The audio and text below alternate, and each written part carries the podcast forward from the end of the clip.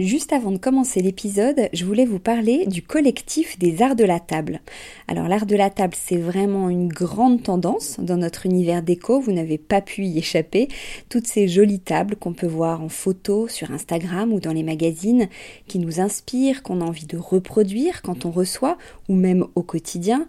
Tous ces chefs et ces restaurants qui font attention autant au contenu qu'au contenant, et toute cette jolie vaisselle qu'on peut voir dans les boutiques, eh bien c'est tout ça que défend le collectif des arts de la table, qui a pour ambition donc de promouvoir et de valoriser la filière française des arts de la table. Grandes marques, créateurs indépendants, artisans et détaillants passionnés, ils sont tous unis d'une même voix pour faire rayonner leur savoir-faire et leurs produits mais aussi pour vous inspirer. Tous les mois, le collectif des arts de la table vous propose une nouvelle tendance qui vous donne plein d'idées sur les matières, les couleurs et les formes du moment, et bien sûr une sélection de produits de marque française que vous pouvez donc retrouver sur leur site lesartsdelatable.fr ou sur leur compte Instagram lesartsdelatable. Allez, place à l'épisode maintenant.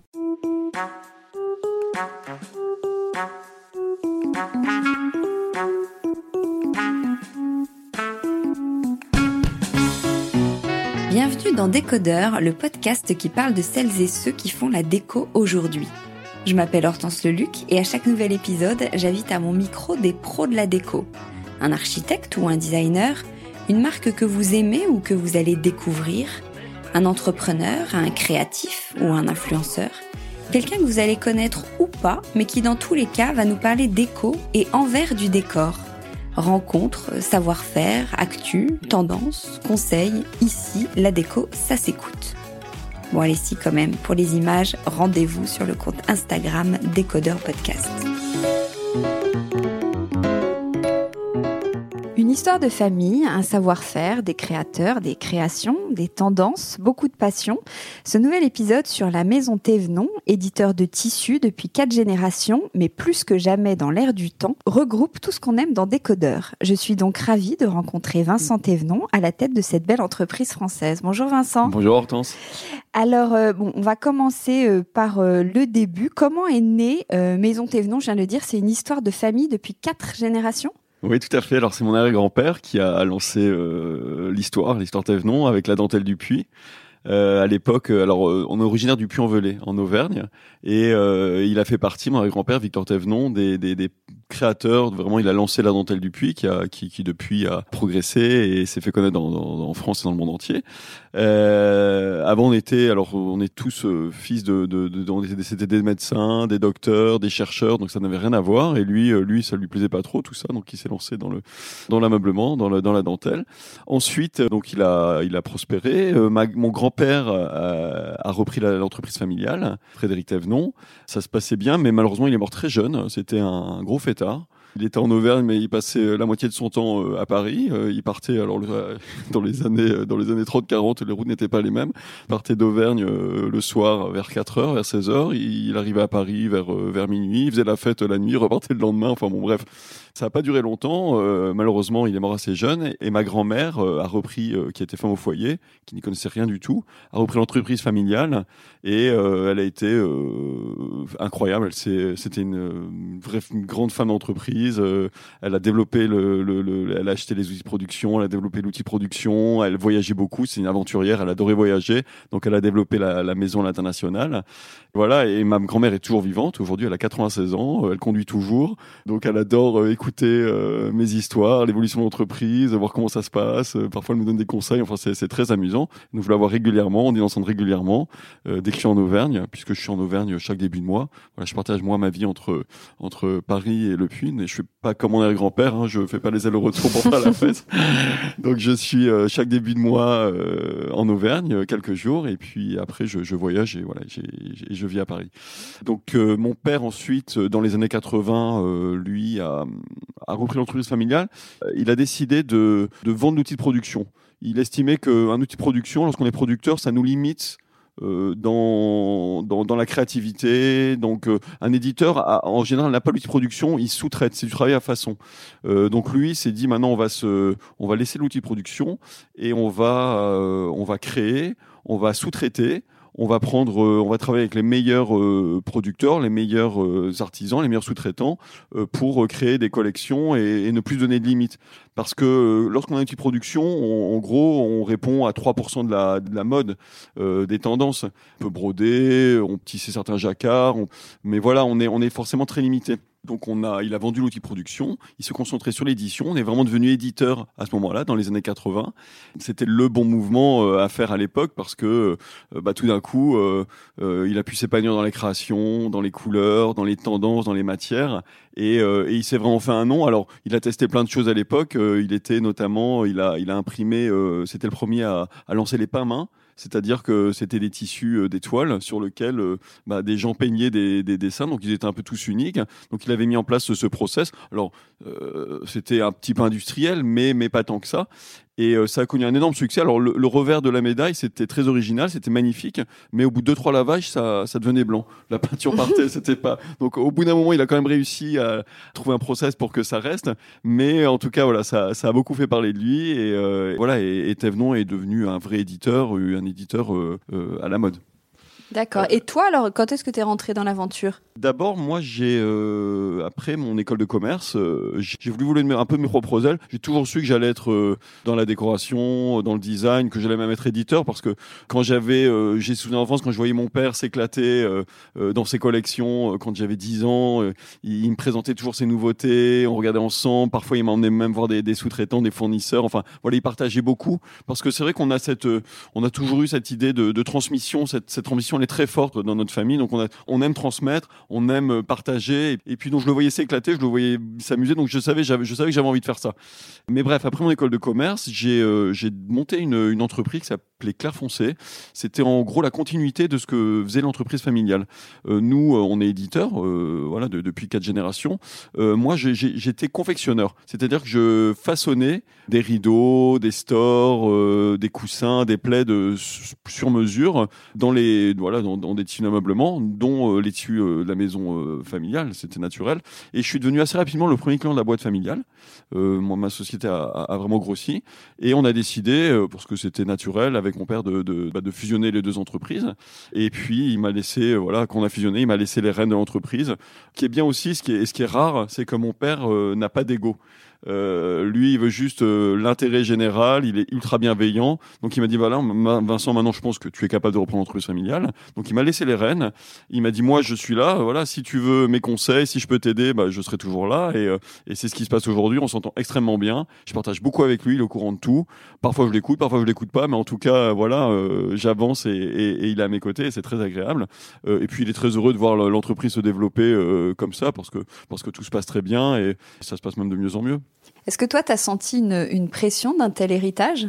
Bah, justement, euh, mon père euh, et ma grand-mère, enfin, ils, sont tellement bienveillants que jamais, euh, je n'ai pas, pas ressenti pression parce qu'ils n'ont pas cherché, ils ont tout fait pour que justement je, ne ressente pas cette pression. Et je pense que justement, euh, lorsqu'on est entrepreneur, lorsqu'on est dans ce métier, euh, la réussite c'est la liberté. Plus on est libre, plus on crée des belles choses, plus on a envie d'aller loin. Voilà, et, naturellement, on est tellement passionné que que si si on est un peu rigoureux, si on utilise intelligemment les bases qu'ont créées les générations précédentes, tout se passe bien.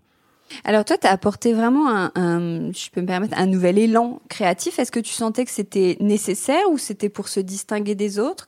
Alors au début, euh, lorsque je suis, euh, lorsque j'ai repris les rênes de l'entreprise, j'ai mis quelques quelques mois, je dirais, à, on, a tous un style, mais euh, je trouve que c'est l'expérience qui embellit le style.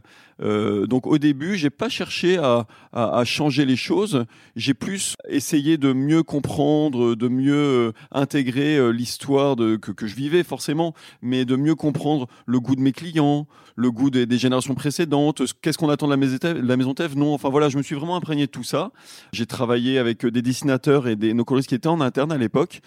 Et je me suis dit, le problème des dessinateurs, des coloristes qu'on a, nous, en interne, euh, c'est qu'au bout d'un moment, euh, ils tournent un peu en rond. Donc, je préfère travailler avec des, des coloristes, des dessinateurs, des stylistes en freelance, travailler avec un maximum de personnes, mais les laisser libres, justement, par l'histoire de liberté. Je pense que plus on est libre, plus on peut. Un, designer, un coloriste, un styliste, il a besoin de se, balader, de voyager, d'aller dans des musées. Il peut pas rester enfermé euh, dans un studio euh, et créer. C'est compliqué et surtout, c'est dur de se renouveler c'est très dur de se renouveler. Donc quand je suis arrivé, euh, le studio, euh, il est devenu un peu libre, euh, un peu immatériel, je dirais, parce qu'aujourd'hui, le, studio, il est un peu partout en France et les designers, les coloristes, les stylistes, ils viennent régulièrement avec moi chez moi et on travaille sur les dessins, sur les sur les couleurs ensemble. Ils viennent au studio, mais voilà, ils sont très libres. Ouais, ok. Alors, on va parler concrètement. Donc, tout tourne autour du tissu.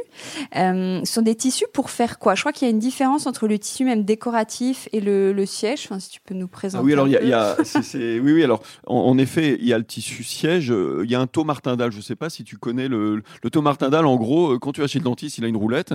Bah, nous, c'est pareil. On envoie nos tissus dans un laboratoire et ils ont une roulette. Ils mettent la roulette sur le tissu, ça tourne et dès qu'il y a un fil qui, qui casse, la machine, la roulette s'arrête. Et donc on dit bah tel tissu à 18 000 tours euh, Thomas Martindale, 20 30 000 tours. Donc une qualité siège, c'est lorsque la roulette, lorsque le fil il casse à 18 000 tours.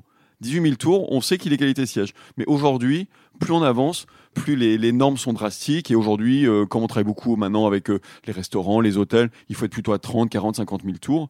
Euh, récemment, j'ai eu un projet, on en parlera certainement tout à l'heure, mais avec Dorothée Melixon pour un, gros projet aéroportuaire. Et là, euh, ils nous ont demandé un tissu qui devait être faire 100 000 tours. Donc 100 000 tours, Thomas c'est colossal, c'est carrément inusable. Mais voilà. Donc un, tissu pour du siège doit avoir ce taux de Martindale. Un tissu décoratif, donc pour du rideau, pour du store, lui, il est, il pas besoin d'être aussi solide, donc c'est, il est plus décoratif. Alors c'est plus facile de s'amuser, euh, de créer avec des tissus euh, décoratifs, parce que justement on est moins limité par ce côté euh, technique.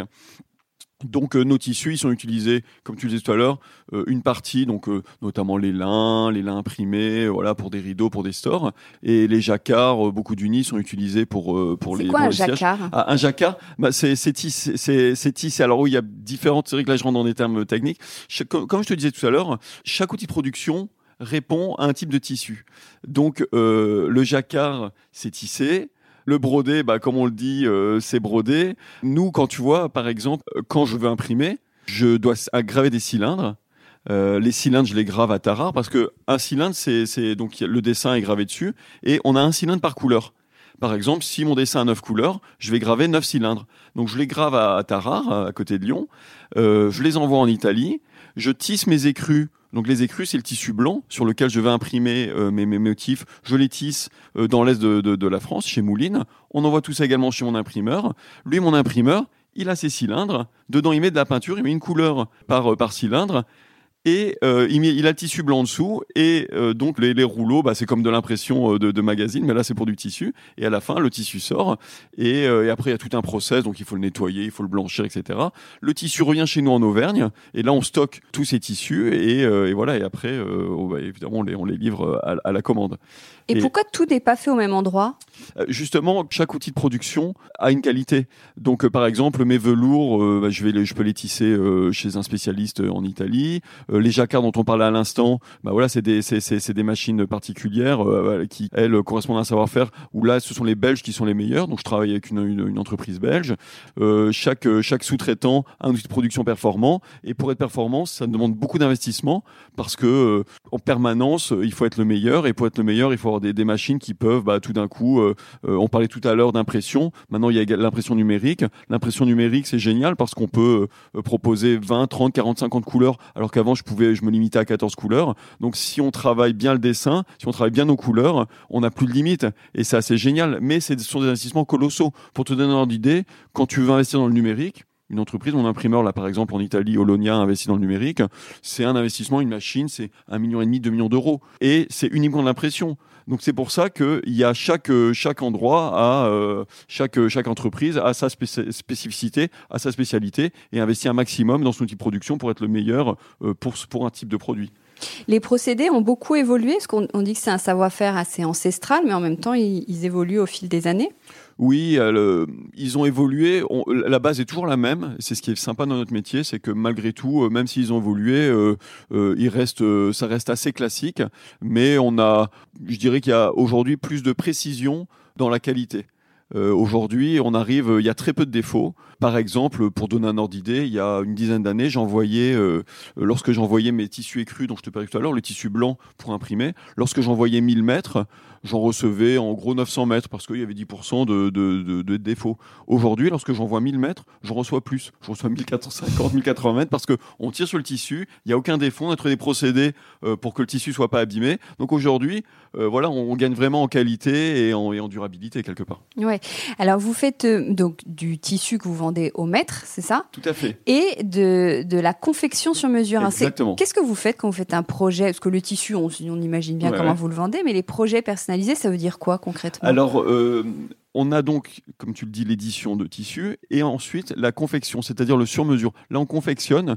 À l'époque, lorsqu'on a fusionné nos deux sociétés, la, mienne et la société familiale, on a donc rajouté la confection à notre à, notre menu, hein, je dirais. Donc aujourd'hui, on est éditeur et confectionneur. Euh, donc on a ces deux savoir-faire. Donc on, a on a imaginé un logiciel qui, qui, a, demandé beaucoup de développement, euh, qu'on a développé euh, pendant plusieurs années. Et aujourd'hui, nos clients euh, professionnels, que ce soit des boutiques, des architectes, peuvent en quelques secondes choisir un tissu, choisir une confection, choisir une dimension, leurs options, et en, voilà, en 30 secondes, ils ont créé leur produit sur mesure. Ça peut être un rideau, un store bateau, euh, un jeté de lit avec des ganses, un coussin réversible avec un passepoil d'une autre couleur. Enfin voilà, une, assise, euh, une assise de, 4 mètres de large par 30 cm de haut. Enfin voilà, vraiment on peut tout faire avec ce logiciel. Et euh, derrière, donc on a le savoir-faire, on a les ateliers aujourd'hui qui confectionnent dans nos tissus tous ces produits pour nos clients. Donc voilà, c'est ça, le, c'est ça la confection sur mesure. Alors aujourd'hui, on sous-traite également la confection à plein d'artisans euh, en France et à l'étranger. Et euh, on est en train de voilà, on, a on a investi dans un gros pôle textile qui a été financé euh, en, partie par l'État et par la région. Et donc c'est quelque chose dont je suis très fier parce que c'est un pôle textile. Donc je vais créer la base avec un bel atelier de confection, une belle plateforme logistique. Et l'idée c'est de c'est d'attirer au fur et à mesure de créer des, des, des passerelles entre d'autres artisans en France pour à la fin proposer à n'importe quel client. Aujourd'hui, moi j'ai des clients, je confectionne pour des gens, pour des, pour des maisons de luxe comme, euh, comme Dior, comme Cartier. Donc euh, ils sont très exigeants, ils veulent évidemment du savoir-faire 100% français, mais souvent ils demandent des produits assez complexes que je ne peux pas forcément maîtriser de A à Z. Donc là, l'idée, c'est moi d'être la base avec ce pôle textile et de créer des liens avec plein d'autres entreprises pour pouvoir offrir vraiment euh, ce que mon client comme Dior avait en tête et, euh, voilà et, le satisfaire. Et tout ça avec du 100% français sur un positionnement euh, assez assez haut de gamme. Et comment on crée un tissu concrètement? Comment on pense le, le je sais pas, il faut penser quoi? Au motif, la matière, la couleur, la, la texture? Alors déjà, alors moi je bosse vraiment à l'instinct j'ai deux types de collections. J'ai la collection Thévenon, deux fois par an, printemps, été, automne, hiver, et, les collaborations. On en parlera tout à l'heure des collaborations. Mais euh, moi, mes collections, celles que j'imagine, celles que je crée avec euh, avec avec mes coloristes, mes, mes dessinateurs, mais on se donne aucune limite. Il n'y a pas de cadre. Qu'est-ce qu'on a envie de raconter? Quelle va être l'influence? Quelles vont être les couleurs? Vraiment, il n'y a aucune limite. Et à partir de là, lorsqu'on a le dessin, lorsqu'on a le motif, on va chercher les matières. Et comme je travaille depuis euh, toujours avec une quinzaine, on en parlait tout à l'heure, de, producteurs euh, en France, en Belgique, en Italie principalement, on, envoie, je leur envoie les dessins. Quand j'imagine une qualité, ça peut être un, jacquard de velours, ça peut être un, brodé, ça peut être voilà un imprimé avec du floc, j'en sais rien. On envoie les dessins à mes partenaires, ils connaissent très bien euh, mes goûts, ils connaissent bien nos collections, et là, ils sont force de proposition. Ils me disent, bah tiens, ton dessin, là, imagine, tu vois, tu as, un motif et tu as une rayure qui est, qui, est, qui à côté. On pourrait peut-être imaginer justement un flocage sur cet imprimé. Ça pourrait rendre bien. Ah bah oui, pourquoi pas, faisons l'essai.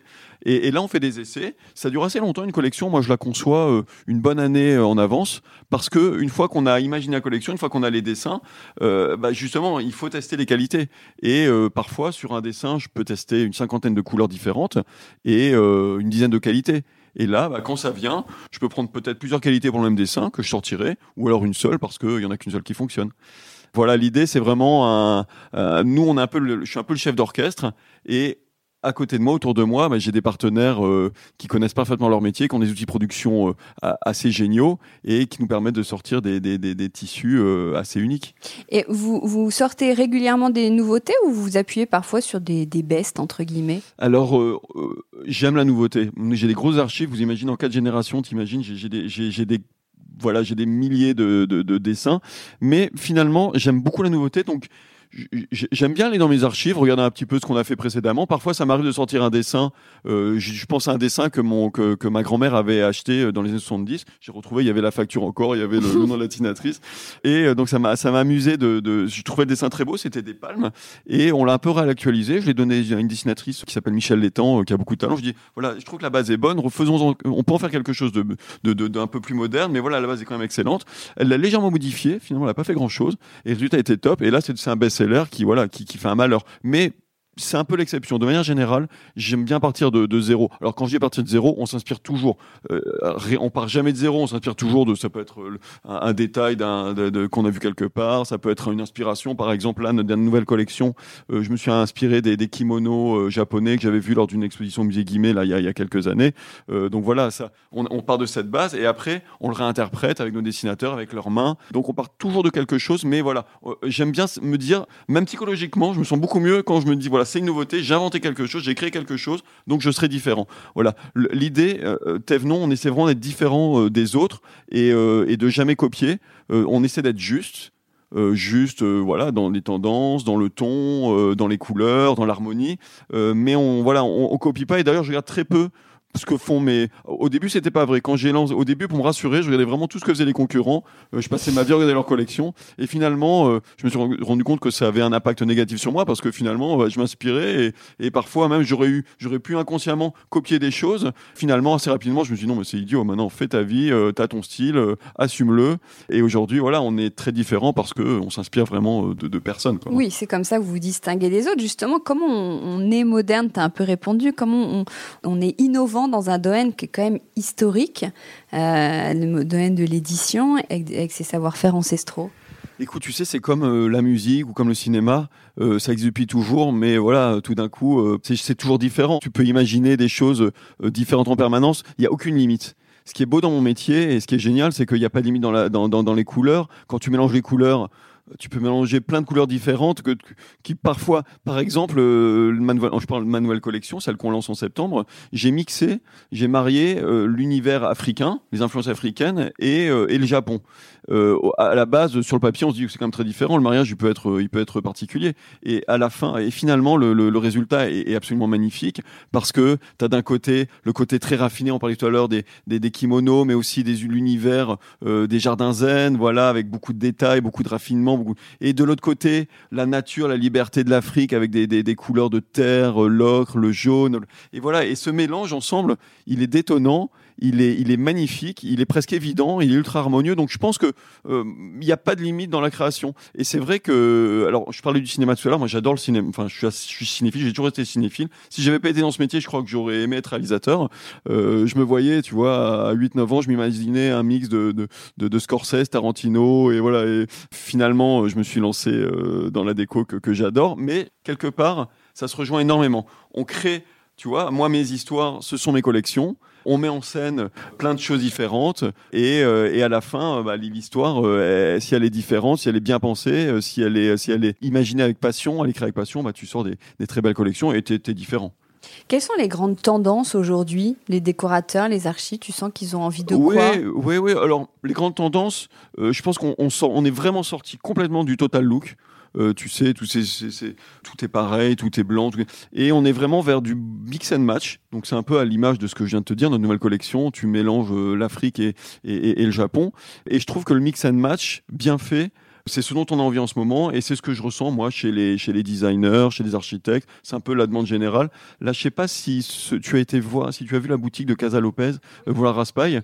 Bah, c'est un parfait exemple du beau mix and match. C'est-à-dire que tout est assez différent, mais il y a quand même une harmonie générale incroyable. Et, euh, et on a créé ensemble une collection d'ailleurs euh, de indoor outdoor.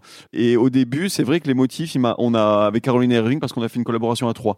Donc il y a Casa Lopez, donc avec Pierre Sauvage, euh, Caroline Irving et nous. Et au début, ils sont venus avec des boutiques, des archives, euh, vraiment des choses très différentes. Et je me suis dit, bah tiens, va falloir euh, à la fin, va falloir faire quelque chose de, digeste parce que parce que c'est quand même. Et finalement, ils ont ils ont ça en eux. Pierre Sauvage a ça en lui. Il sait comment bien mélanger les choses. Et à la fin, le mix and match, il est raffiné et élégant. Moi, j'adore ça. Je suis, admiratif. Tout à l'heure, là, je viens de te poser la question par rapport aux décorateurs et architectes. Vous vendez et vous travaillez uniquement avec eux, on est d'accord? Pourquoi vous vendez pas? Pourquoi les éditeurs ne vendent pas au grand public? Alors, je pense que chacun son métier. Je trouve que les décorateurs, les tapissiers décorateurs, les designers, les architectes, ils travaillent très bien avec leurs clients. Nous, on en serait incapable euh, parce que un client, euh, lorsqu'on va dans une boutique, bah, il a besoin d'être conseillé. Puis euh, lui, il a, il a une approche, il a des demandes qui sont quand même très différentes du professionnel. Moi, le professionnel, il sera peut-être plus technique. quand je vais créer des collections avec lui, on va créer donc des, il aura, il aura des besoins particuliers qui seront très différents euh, du, du, client final. Et je trouve qu'il faut être aussi très patient avec le client final parce que euh, un intérieur, des rideaux, des canapés, c'est très impliquant et c'est beaucoup de temps. Euh, le, client final a besoin de passer beaucoup de temps sur, sur des choses. Il a des questions que moi, auxquelles je ne saurais pas répondre. Donc je pense qu'en tout cas, euh, chacun son métier et les architectes font extrêmement bien leur, métier justement parce qu'il voilà, il faut quand on va dans une, quand on va quelque part, il faut avoir l'équipe pour prendre les mesures, pour euh, donner les bons conseils, pour moi, nous, on, nous on est, on est bon en tissu, on connaît bien notre métier. Voilà, l'édition de tissu, on sait ce que c'est, on sait en parler, on connaît mais après, euh, un architecte, lui, c'est beaucoup plus global. Euh, lui, il a une vision globale que, que moi, je n'ai pas. Euh, donc voilà, je pense que c'est une erreur. Il y a, certains éditeurs vendent aux particuliers.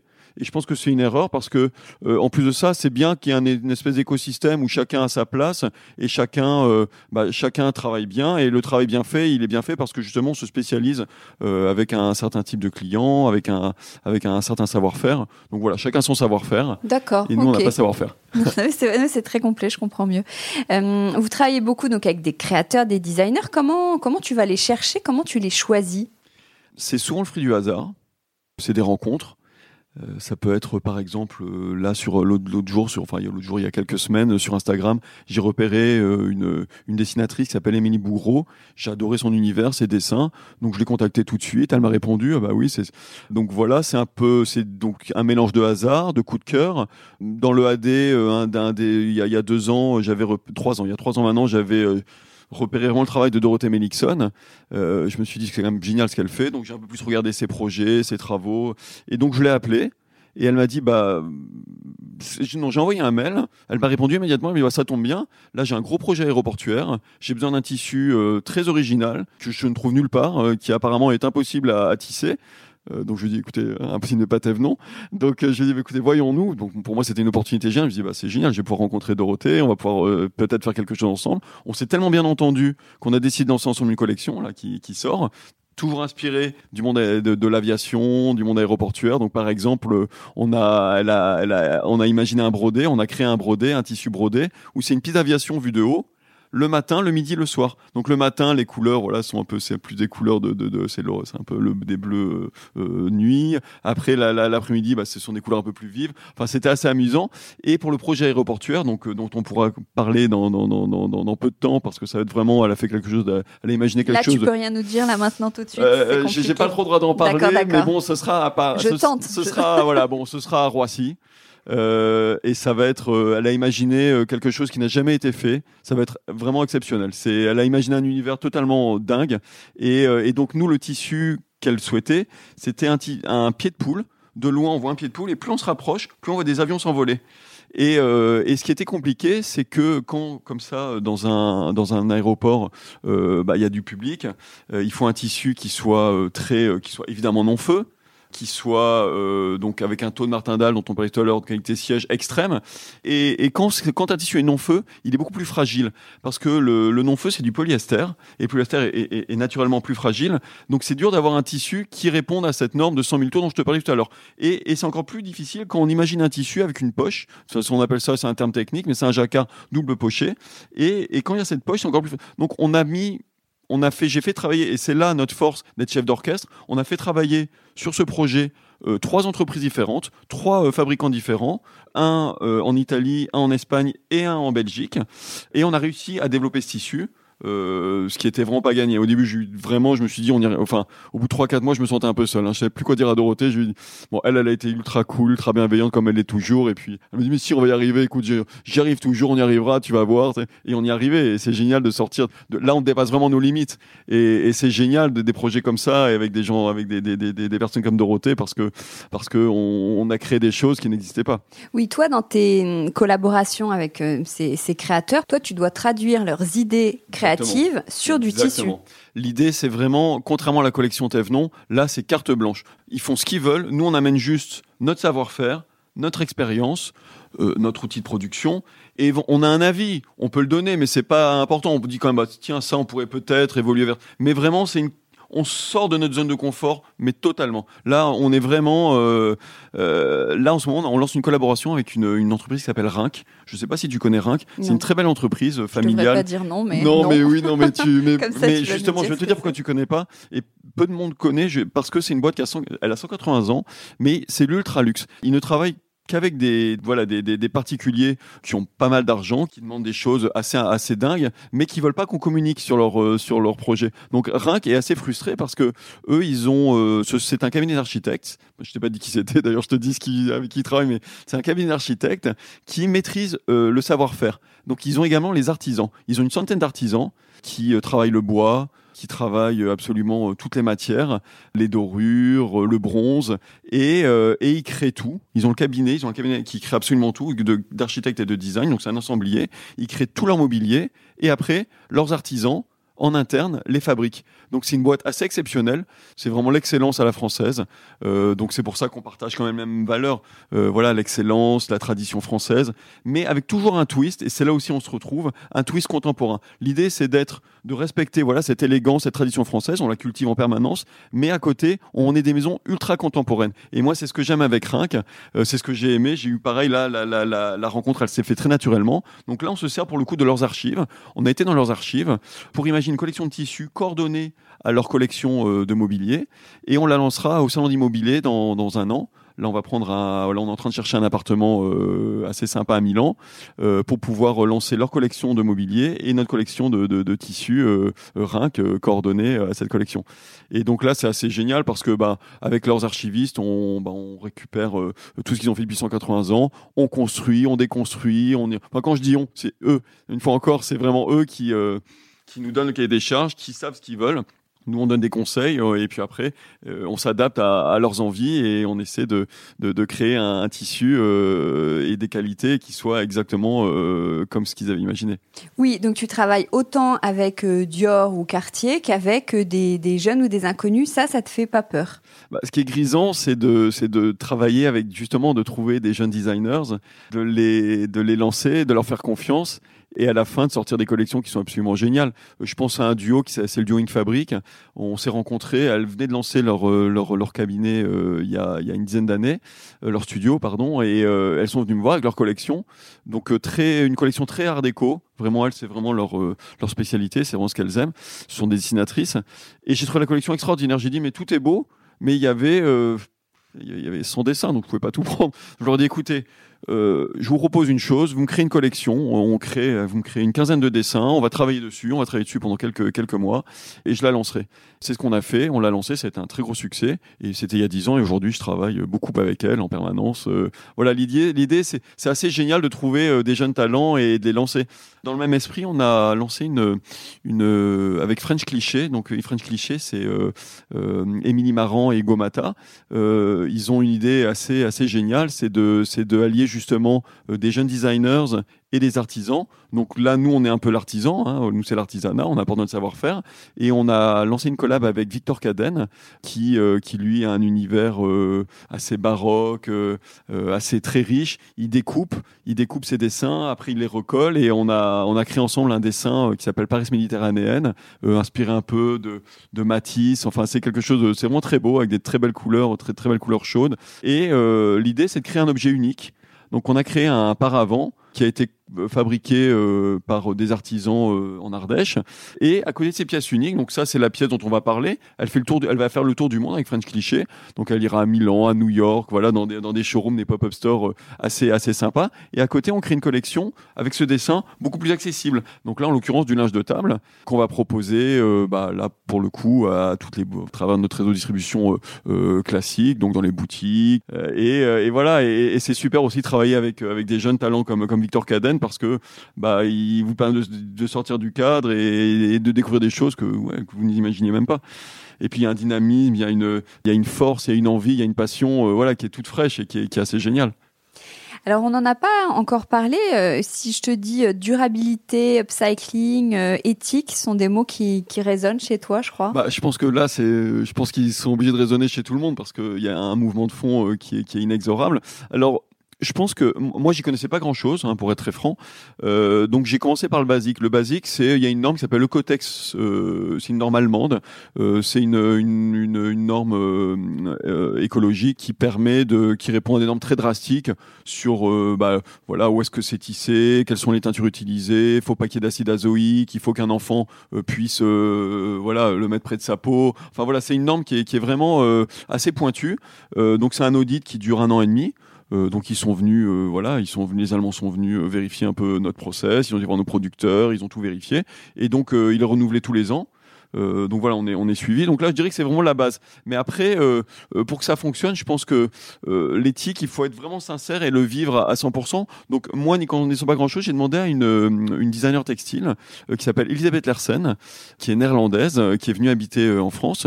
Donc elle, elle vit vraiment ce sujet. Bon, elle connaît pas vraiment le tissu puisqu'elle est est designer textile, mais surtout l'écolo, voilà, tout, toute cette mode éthique, elle, le vit à 100%, elle prend pas l'avion par exemple, elle, le vit avec passion, elle le connaît le sujet par cœur.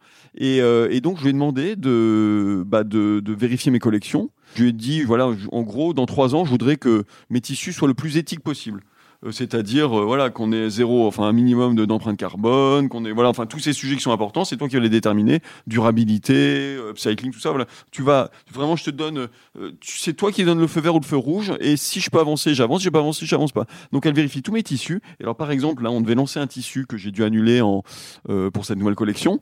Il y avait un polyester recyclé. Voilà, je, lance, là je suis en train de relancer aussi, je suis en train de lancer des, tissus recyclés, donc des laines recyclées, des, des, des, imprimés recyclés. Là, on, lançait un jacquard à base de, coton et polyester recyclé.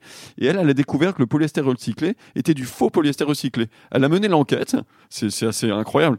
Et elle s'est rendue compte que le fil était acheté en Chine par des entreprises qui fabriquaient des bouteilles de plastique pour les recycler. Donc, au lieu d'aller chercher des bouteilles dans la, dans la mer, sur les plages et les, et les, mettre, et les, recycler, les transformer en fil, eux, ils les fabriquaient parce que le fil recyclé est vendu plus cher. Et donc, si tu veux, c'est, une arnaque, euh, enfin, c'est une sorte d'arnaque. Hein. Donc, mais non, tu peux pas avancer avec eux. Donc, on est obligé d'arrêter le produit. Donc, on va le redévelopper avec d'autres fils. On le développera et on le, on le sortira plus tard. Mais en tout cas, voilà, euh, cette légitimité dans l'éthique, je, je, vais la, je vais la voir grâce à quelqu'un comme elle qui, elle, le vit avec, tout, en grande, avec une grande transparence, avec une grande sincérité. Je crois que la sincérité, euh, elle est importante et, euh, et, elle est primordiale si on veut être crédible et si on veut avancer euh, dans, dans, ce côté éthique. Et à côté, je crée aussi des liens, des partenariats avec des créateurs comme Gaël Constantini, qui, euh, bah, je leur donne mes tissus. Elle choisit, euh, voilà. Alors c'est des réformés de production, c'est des tissus qui ont des petits défauts, euh, qui parfois sont invisibles. Mais bon, nous, pareil aujourd'hui, euh, Thévenon, on veut vraiment proposer des tissus parfaits. Donc j'ai un service qualité qui est vraiment important et on vérifie tout. Et quand il y a un défaut de tissage ou un défaut d'impression, ça passe en ce qu'on appelle nous réformé ou second choix. Et dans ces cas-là, je les donne à des créatrices comme Gaëlle Constantini. Euh, mais hier, par exemple, j'étais euh, j'étais à Pantin chez les Compagnons du Devoir. Ils utilisent énormément de, de, de tissus pour euh, pour préparer leur, leur, leur projet. Donc voilà, pareil, je vais leur donner mon second choix, mais mes recyclés, pour mes réformer, pardon, pour qu'ils puissent l'utiliser et, créer des choses. Oui, parce que Gaëlle Constantini, elle fait quoi? Elle s'en sert pour elle ses créations mode. Ses créations mode, tout à fait. Ses collections, voilà, tous les à chaque saison, ses collections sont sont, créés à partir de mes tissus. Et tu as beaucoup de, de nouvelles collabs à venir? Écoute, alors je t'ai parlé tout à l'heure de Rhin, de, de, de Casa Lopez, et on va préparer, là, on prépare une collab avec euh, Leslie David. C'est une graphiste qui a un univers très coloré, un peu psychédélique, qui travaille avec aussi des belles maisons comme Chanel, comme euh, comme Hermès, et qui va même jusqu'à imaginer les, les couvertures de, de, Métronomie ou Étienne Dao. Donc euh, c'est une, vraiment une collaboration amusante. Et d'ailleurs, je vais tester avec elle. Euh, ça va être une collection 100% éthique. Donc ça va me permettre également de, de voir en réel ce que donne un jacquard, un imprimé dans le temps lorsqu'il il est totalement euh, éthique et totalement recyclé. Et on prépare aussi une très belle collection euh, technique non feu avec euh, Stella Cadente. Euh, et là aussi, c'est une collection qui me plaît beaucoup parce que elle nous emmène toujours dans des univers qu'on n'imagine pas. Elle est assez anti anticonformiste. Ils sont assez avec, elle forme un duo avec Florent Claudel et tous les deux sont assez rock. Et c'est assez amusant. voilà, ce qu'on est en train de préparer, on, on est en train de, de pareil déconstruire un peu des choses très classiques.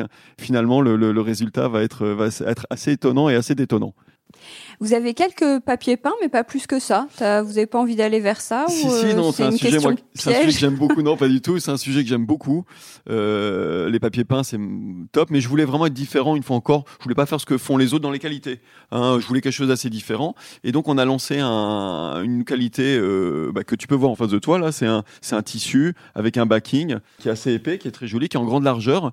Mais j'ai un problème de, pour le moment de, de, de, de raccord. C'est-à-dire que quand je l'ai le, mon papier peint est tellement épais et comme il est en tissu et qu'il y a un backing en dessous, quand je les mets ensemble, quand on les, on les colle ensemble, on, voit une ligne blanche. Forcément c'est pas très esthétique. Donc j'arrive pas à résoudre ce problème. Donc j'espère le résoudre là dans les semaines qui viennent. Et dès que je l'aurai euh, résolu je pourrai euh, sortir des, des, belles collections de papier peint. Mais voilà. C'est juste technique. Euh, je veux que ce soit parfait. Et pour le moment ça l'est pas. Donc voilà. Je le pousse pas trop. Et voilà. Je veux et je veux pouvoir m'amuser. C'est à dire que je pourrais sortir que des fonds blancs. Et là j'aurais plus de problème. Mais bon nous Thévenon c'est la couleur.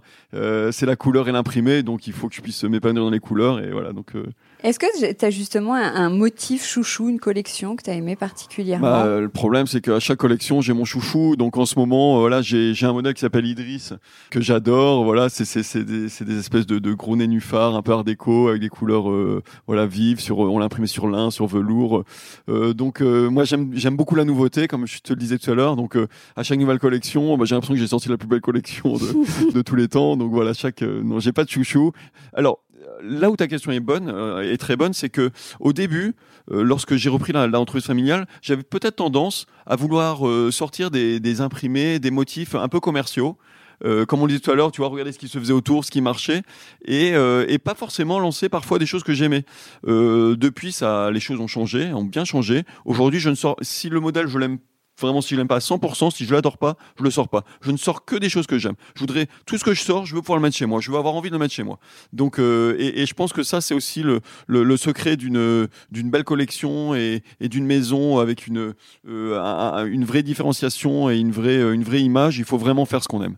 Si on veut incarner ça à sa maison, voilà, il faut vraiment faire ce qu'on aime et pas se galvauder. Toi, tu interviens même sur la, la création. Tu, tu chapeautes euh, vraiment tout. Ah, ah, ah, oui, oui, c'est même ce que je, c'est ce que c'est ce que je préfère. Hein, euh, Combien vous êtes chez Maison Thévenon? Aujourd'hui, on est une trentaine.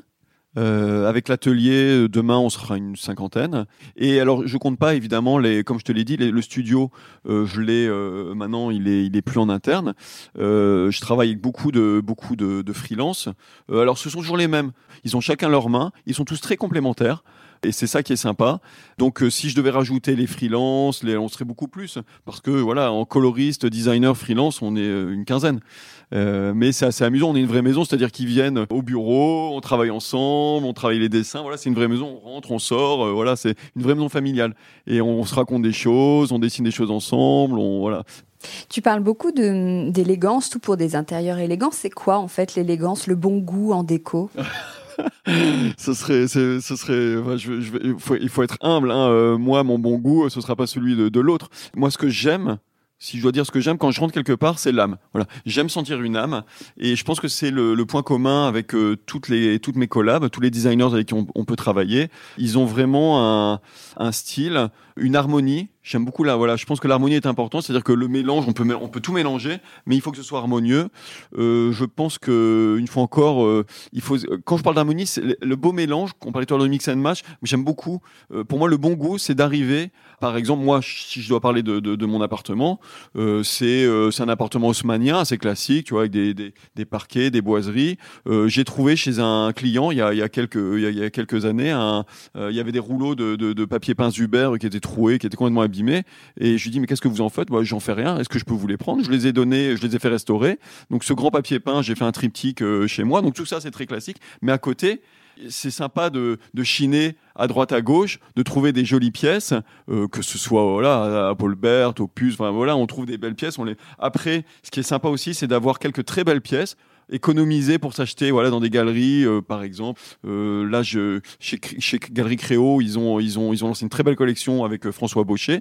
Donc voilà l'idée c'est de pouvoir on peut s'acheter une belle pièce et la mettre chez soi. Et, que l'ensemble quand on arrive il y a une sorte d'évidence. Moi j'aime pas les intérieurs qui choquent. J'en vois parfois hein, dans les magazines. Moi j'aime j'aime que mon œil j'aime que mon œil il, trouve les choses harmonieuses. J'aime j'aime le beau. Voilà pour moi le beau c'est l'harmonie et, surtout ne, ne, ne pas choquer. C'est quoi les choses qui choquent? Parce que tu parlais aussi du mix and match, donc c'est quelque chose de différent? Oui, je trouve que le beau mix and match, justement, il est harmonieux, il est raffiné, il est élégant. On parlait tout à l'heure de Pierre Sauvage et Casa Lopez. C'est du beau, beau mix and match. Euh, ce qui choque, c'est euh, une œuvre euh, contemporaine euh, qui a été mise là au milieu de la pièce et qui est un peu euh, là comme euh, le, le, le, cheveu sur la soupe. il est pas, il, il est pas évident. Moi j'aime bien. Alors c'est peut-être un côté classique. Hein, je dis pas que j'ai raison, mais moi en tout cas, euh, moi je suis assez classique et j'aime bien ne pas être choqué. J'aime bien l'harmonie. J'aime bien que les choses soient évidentes. Moi pour moi une belle collection, quand je lance une collection, elle est évidente. Je vais pas sortir pour le plaisir une toile pornographique par exemple pour choquer. moi j'aime bien que on trouve une collection belle bah, parce que les couleurs sont belles, parce que les dessins vont bien ensemble, parce que elle est neuve aussi voilà, euh, la, nouveauté, euh, c'est important, euh, c'est primordial, mais il faut être juste. Moi, j'aime bien cette idée d'être juste. Alors chez toi, tu peux nous décrire un tout petit peu plus le style on imagine. Oui, alors euh, comme je te le disais, euh, un peu à l'image de la maison Thévenon, euh, une, une, une, base assez classique, comme je te le disais, appartement haussmanien, des parquets, des boiseries, papier peint Zuber, et puis après, voilà, des touches. alors par exemple, là, je viens d'acheter Opus des chaises pendant les 70 de, de Jacobsen qui sont très sympas. J'ai j'ai aussi repéré un chien, voilà, un chien moulé énorme. il est, je le trouvais mignon. Il est donc voilà, je l'ai je l'ai mis je l'ai mis chez moi. donc base assez classique avec des petits twists contemporain, euh, quelques belles pièces et puis euh, et puis beaucoup de tissus. Là, je veux dire, on dit souvent que les cordonniers sont les moins bien chaussés, mais alors moi c'est pas du tout le cas. Je change euh, comme j'ai des grandes fenêtres en plus, ça me sert de voilà, je, peux exhiber mes, ah oui, tu changes régulièrement tous les six mois. Tous les six mois, je mets mes nouvelles collections. Comme je te disais tout à l'heure, est-ce que j'ai un chouchou? Non, j'en ai pas. Le chouchou, c'est la nouveauté que je viens de sortir. Donc je, je change je rajoute toujours des coussins. Donc il y a énormément de coussins chez moi, beaucoup de rideaux, euh, voilà, des, des, têtes de lit. Ma femme, le changement, elle aime bien, mais jusqu'à une certaine limite. Donc là, à chaque fois, elle me dit, écoute, tu vas encore nous, la, nouvelle collection arrive, tu vas. Donc maintenant, je lui dis même plus. Elle rentre le soir, elle voit que ça a changé. On a tout fait dans la journée. En plus, on a la chance d'avoir des collections très colorées, très fraîches. Dans des styles qui sont en général dans l'air du temps. Voilà, nous on est on est dans l'air du temps, on est on reste assez contemporain. Donc euh, voilà, quand c'était l'art déco qui était plus à la mode, bah voilà, j'avais de l'art déco des, des tissus déco à la maison. Là, en ce moment, je vais mettre une collection que j'ai lancée avec Aurélien Jonot. Aurélien Jonot, il a une galerie, euh, il est spécialiste de, des designers d'après-guerre. Alors lui, il a une prédiction pour, euh, pour Pierre Gariche et on a dessiné ensemble un, tissu qui reprend un peu bah, tous les codes euh, de ces 30 glorieuses, hein, des designers des 30 glorieuses. Donc c'est un peu vertical. Et il y a un tissu qu'on a sorti ensemble que j'adore sur l'un. Donc voilà, là c'est celui que je vais, je vais, je vais, je vais mettre à la maison. Est-ce que tu as un meuble ou un objet préféré, fétiche? Ouais, il y en a beaucoup. Oui, si, si. Alors, j'aime beaucoup. Euh, là en ce moment là je pense à ça j'aime beaucoup euh, euh le, le, le, fauteuil de, de, de, les fauteuils de Vladimir Kagan tu sais les grands fauteuils euh, euh arrondis voilà je trouve ça ça je les adore j'aime beaucoup toutes les pièces marketées en paille de, de Jean-Michel Franck voilà ça c'est quelque chose qui me qui m'a toujours émerveillé hein. après j'aime dirais j'aime aussi beaucoup dans, dans, chez les contemporains j'aime bien les, les, les œuvres de, des frères Brolec Hein, voilà, euh, c'est cette espèce de luminaire absolument incroyable euh, qu'ils ont euh, qu'ils ont installé à Versailles. Voilà, ça, ça me parle beaucoup. Et voilà, mais après, objet fétiche, moi, j'aime beaucoup en permanence. Voilà, tout. Je crois que j'ai un objet que j'aime tous les jours, donc c'est dur de, c'est une question piège parce que j'ai pas d'objet fétiche en soi. J'aime beaucoup les, la, la, nouveauté, j'aime beaucoup, voilà, en permanence j'ai des coups de cœur. Donc c'est dur de. Et puis avec ces toutes ces collabs que je lance, euh, je découvre en plus des nouveaux univers que, que, je ne soupçonnais pas. On parlait à l'instant de la reconstruction de toute cette période après-guerre, euh, voilà, que j'ai découverte euh, grâce à Aurélien Jonot. Bah, c'est vrai que il me fait découvrir du mobilier, des choses de, voilà, de, de voilà, Gascoin. Je connaissais très mal Gascoin, et, quand j'ai découvert son univers, tout, ces, tout, tout, tout son mobilier, j'ai trouvé ça tellement incroyable. voilà, je connaissais pas avant. Donc voilà, chaque, période, je crois, un peu comme mes collections, on, on a les goûts évoluent et puis on a des coups de cœur euh, en permanence. Donc ouais. C'est dur de répondre à cette question. J'imagine. Bon, merci beaucoup Vincent pour toutes ces précieuses euh, informations. Je t'en prie, merci, à toi. Au revoir. Décodeur, c'est terminé pour aujourd'hui. Merci beaucoup d'avoir écouté en entier.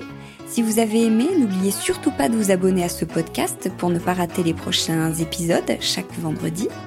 Bien sûr, vous pouvez aussi le partager sur euh, Facebook, Twitter ou en story ça permet de le faire connaître à vos proches.